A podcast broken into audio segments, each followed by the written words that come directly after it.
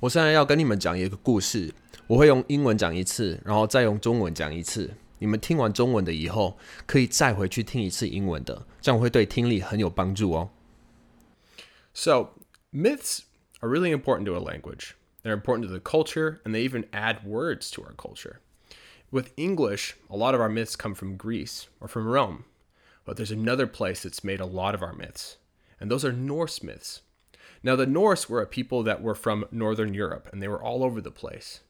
And today, what I want to share with you guys is one of my all time favorite Norse myths. It's the story of Fafnir and Sigurd.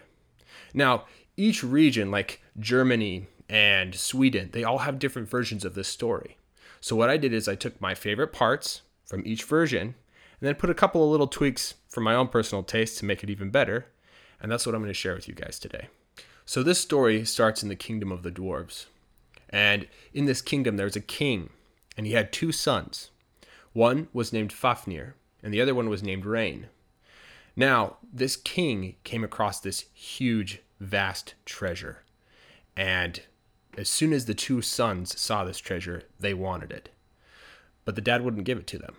And so what happened was they decided that they would together plot against their father, kill their father, and then take the treasure for themselves. And they did just that. They killed their dad.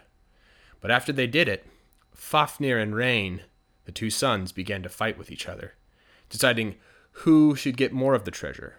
And then Fafnir wanted more and more, and Rain thought that that was unfair and he wanted more. But Fafnir, being the stronger of the two, began to fight with Rain, and they fought and they fought, and he beat Rain to the ground, and he was just about to kill him, and Rain ran away. And so Fafnir got all of the treasure for himself. Little did Fafnir know, this treasure was cursed, and the more he was around it, the less he wanted to leave it. He was so afraid that people would come in and take the treasure for him, and he became became more and more paranoid, and so he sat on the treasure. As weeks went by, he started to notice his hair was falling out. And then more weeks and then months went by, and he started to find scales growing on his body. And months, more months went by, and his mouth started to get larger and elongate. His jaw was coming out. His teeth were falling out, and he was starting to grow like sharp, pointy teeth.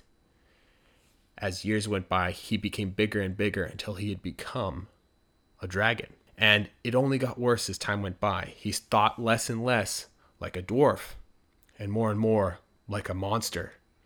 And in the nighttime, he would slither out from his treasure hoard and he would hunt people, animals, and he had this ability to spit poison out of his mouth. And so wherever he would like wander around, trees would just start to wither and die because he was a dragon of death that was just walking around all over the place. Meanwhile, Rain, the brother of Fafnir, he went to a far away country and became a blacksmith. And what a blacksmith does is they'll make things like swords or kettles or pots and pans, even shields sometimes. As long as it's made out of metal, that's what he would make. That's what a blacksmith does. And he was very good at it because dwarves are amazing at making things, right? So that's how he earned his money. And during that time, he adopted this little boy named Sigurd. And not only did he t- teach Sigurd how to make things like swords, he also taught him how to fight with a sword. And Sigurd became an amazing swordsman and years after became a warrior that everybody knew about. And he was such a good warrior that he could kill monsters.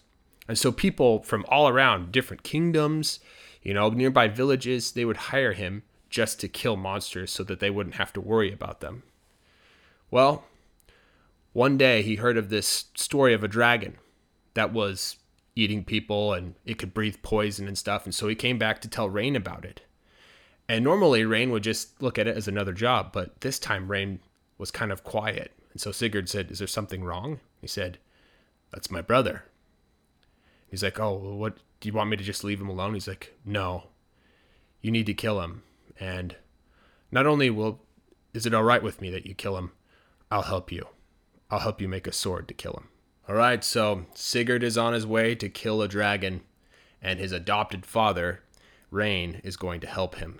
Next time, I'll tell you what they did and what their plan was to kill Fafnir. 神话其实对一个语言来说很重要， 对一个文化也很重要。有些词甚至是从神话里来的。然后很多英文神话是从希腊还有罗马而来。还有一个地方也有很多神话， 那就是北欧神话 （Norse myths）。那这个 Norse 人是从欧洲北边来的。今天我要跟你们讲的是一个我最喜欢的北欧神话 Fafnir and Sigurd。那不同的地方，像是德国还有瑞典，他们有这个故事不同的版本，所以我结合不同版本里我最喜欢的部分，再加上一点我自己个人喜好的修改，让故事更精彩，变成这个我要跟你们讲的版本。所以这个故事是从一个矮人的王国开始，在那个国家有一个国王，他有两个儿子，一个叫 Fafnir，另一个叫 Rain。这个国王呢，他有很多很多的财宝，在英文版本里面我用到 vast。这个意思就是超多的意思，不过只有在讲故事的时候才会用到。平常口语跟人讲话的时候，直接说 a lot 就好。好，我们回到故事。国王的两个儿子看到那些财宝，就很想要得到，但是国王不给他们，所以他们决定要一起谋反父亲，把他杀掉。然后他们真的那样做了，他们把自己的父亲杀掉。在那之后，Fafner 跟 Rain 这两个儿子开始吵架。在吵说谁应该得到更多的财宝 Fafner 想要的越来越多，Rain 觉得不公平，他也想要更多。但是 Fafner 是两个人里面比较强壮的，他跟 Rain 开始打架，打打的 Fafner 把 Rain 打到地上，正要准备杀掉他的时候人就逃走了，所以 Fafner 拿走了所有的财宝。但是 Fafner 不知道的是，这些财宝是有诅咒的，他有这些财宝的时间越久。他就越不能离开这些财宝，他开始很害怕会有人进来把这些财宝夺走，他变得疑神疑鬼，所以他随时都坐在那些财宝上。一段时间过去以后，他发现他开始掉头发，几个礼拜、几个月过去，他身体开始长出鳞片，再过几个月，他的嘴巴开始变大变长，然后下巴凸出来，原本的牙齿也掉光，但是开始长出那种。尖尖的牙齿。几年过去了 fafna 变得越来越大，最后变成一只龙。时间越久，他的情况就越糟。他开始越来越不能像矮人那样思考，反而是变得像个怪物。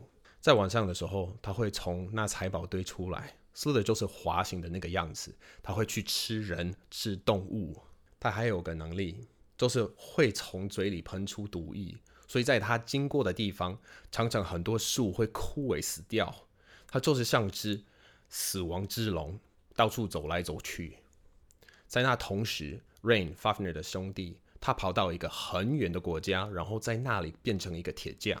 Blacksmith 就是会做一些剑啊、水壶、罐子、锅子，甚至是盾牌，只要是铁制的，他都会做。他非常厉害。因为矮人很会制作那些东西，他就是做那些东西来赚钱。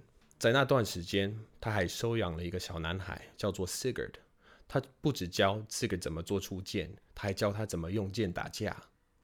所以 Sigurd 变成一个很厉害的剑客。然后好几年后，他变成一个大家都知道的战士，一个很厉害到可以杀很多怪物的战士。所以各个地方、不同的国家或是附近的村庄都会雇佣他去杀怪物，让大家不用担心再被怪物伤害。后来有一天是个听到有人说有只龙会吃人，还会喷出毒液之类的，所以他回去跟人讲这件事情。通常人只会把这种事情看成是另外一个工作，但这次人没说话，所以 Sigurd 问说：“怎么了？”他说：“那是我的兄弟。”这个说：“哦，那你想要我就不管他吗？”他说：“不，你需要杀掉他。我不但不介意你杀掉他，我还会帮你一起做一把剑来杀他。”好，所以四个就开始准备要杀掉那只龙。他的养父 Rain 也开始一起帮他。下一次我会告诉你他们做了什么样的计划来杀死 Fafnir。